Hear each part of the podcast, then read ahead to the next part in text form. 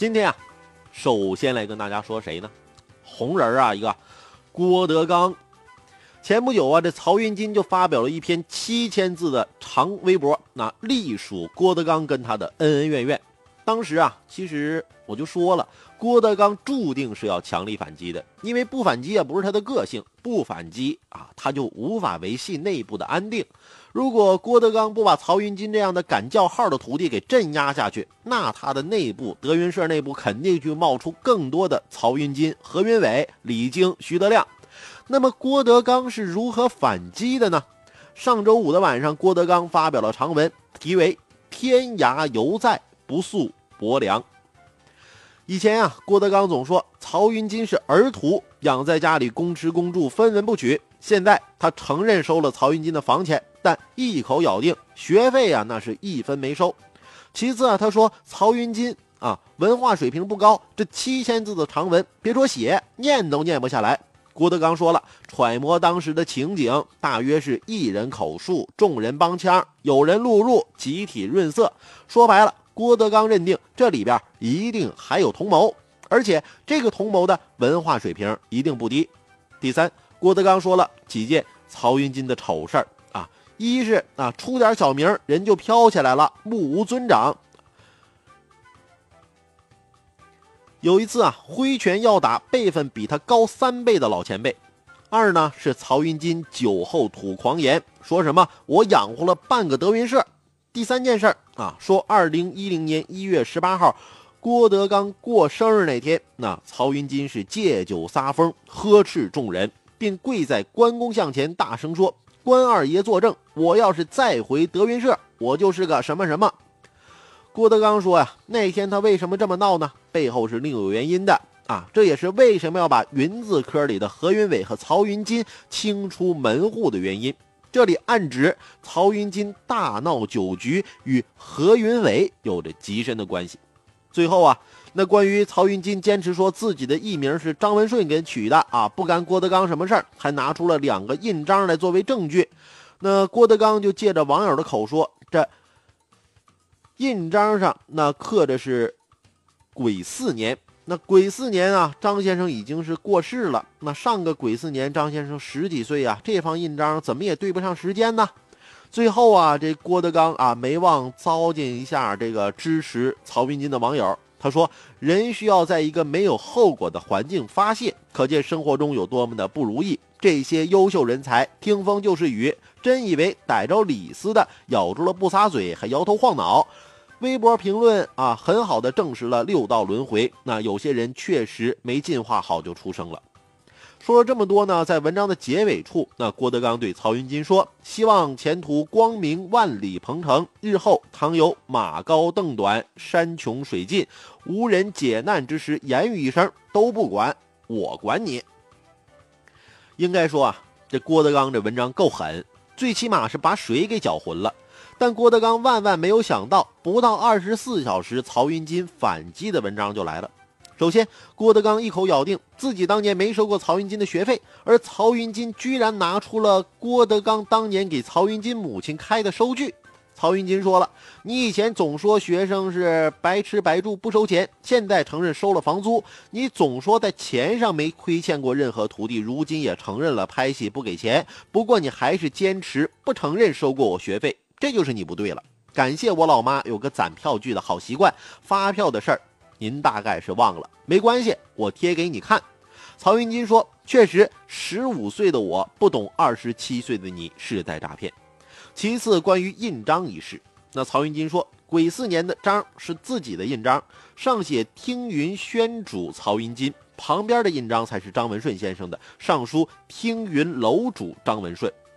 最后呢，曹云金也放出狠话：“你想吵，我陪你吵；你要撕，我也陪你撕。我的涵养已经在愤怒之前用完了。你站在道德制高点，口口声声说仁慈，仁慈是做出来的，不是说出来的。你总说给我出人头地的机会，可实际上就是想让我苟延残喘的活着。抱歉。”啊，你的屋檐是大，但是我堂堂正正的做人，不想唯唯诺诺的当狗。最后，感谢你又让我上了头条啊！你说祝我鹏程万里，却又殷切盼望我马高凳短，山穷水尽，无人解难的一天啊！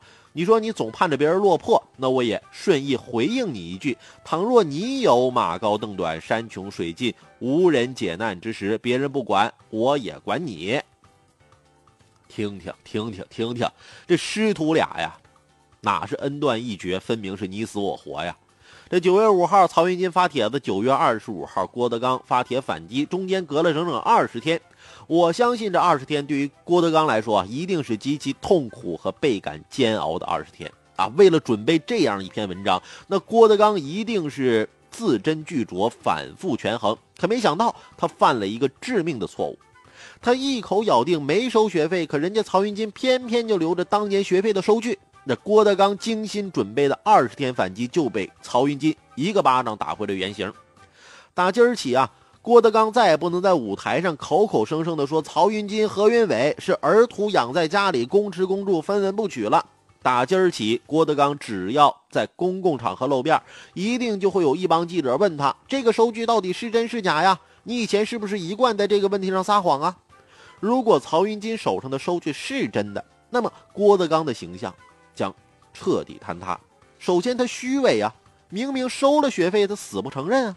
第二，他不择手段，为了打压何云伟、曹云金，他像祥林嫂一样的哭天抹泪啊，在电视里把儿子啊。徒弟啊，都带上了啊，一遍一遍的就跟观众说：“说我当年公吃公住，分文不取啊，把他们像儿子一样养在家里。”这样的谎言啊，博取了无数人的同情。然而，在这一张张收据被晒到网上之后，这就意味着，如果这些收据是真的，那么郭德纲就是用这个谎言欺骗了全国观众长达六年之久。而他这么做的目的只有一个，那就是要把敢于叛出师门的徒弟逼入绝境。曹云金的文章啊，发表快二十四小时了。郭德纲说发票不对，又说时间对不上。至于怎么不对，怎么对不上，郭德纲没说。那么这发票到底是真是假呢？我也不知道。只不过，如果郭德纲承认收据是真的，那么你这一代宗师的形象那就坍塌了。说不定曹云金还会趁趁胜追击啊，到法院起诉郭德纲名誉侵权。郭德纲这些年骂徒弟的相声和综艺节目，在网上的比比皆是啊，随便找了一段都能变成呈堂证供。如果说郭德纲说收据是假的，那曹云金一定会申请做司法鉴定，到那时郭德纲的处境将更为艰难。所以啊，对于郭德纲来说，这发票必须是假的。最要命的是，曹云金在第一篇文章里说的那个和郭德纲传出绯闻的女记者，似乎呢也被人挖出来了啊，这位。姓邢的姑娘表态很微妙，既不承认也不否定，只是说事情的发展大大超出了意料范围。谢谢朋友们的关心。如此暧昧的表态也给人无限的遐想空间。师徒之间的矛盾变成了今天这样，无论如何，这郭德纲都既输了面子又输了里子。就在今年四月，德云社举办二十年庆典演出，邀请了各路豪杰为他站台助兴。那现场真是烈火烹油，繁花似锦。郭德纲以一代宗师的形象屹立于众人面前啊！只可惜他放不下当年的恩恩怨怨，明里暗里抓住一切机会大骂自己的徒弟忘恩负义。最终呢，他借着修订家谱的机会，把曹云金、何云伟从名录中彻底开除，幻想将二人赶尽杀绝，逐出相声界。可是他万万没想到，逆来顺受的徒弟们呢会反戈一击。前几天的节目里啊，我也说了，搞不好2016年就会成为德云社走下坡路的一年。郭德纲现在就是进一忧退一忧，为什么呢？就像我以前不断强调的那样，郭德纲之所以要和徒弟签订十年的合约，就是想维持目前的低工资。郭德纲之所以要不断打压、折辱曹云金，就是给徒弟们看看，离了我郭德纲，你们根本活不成。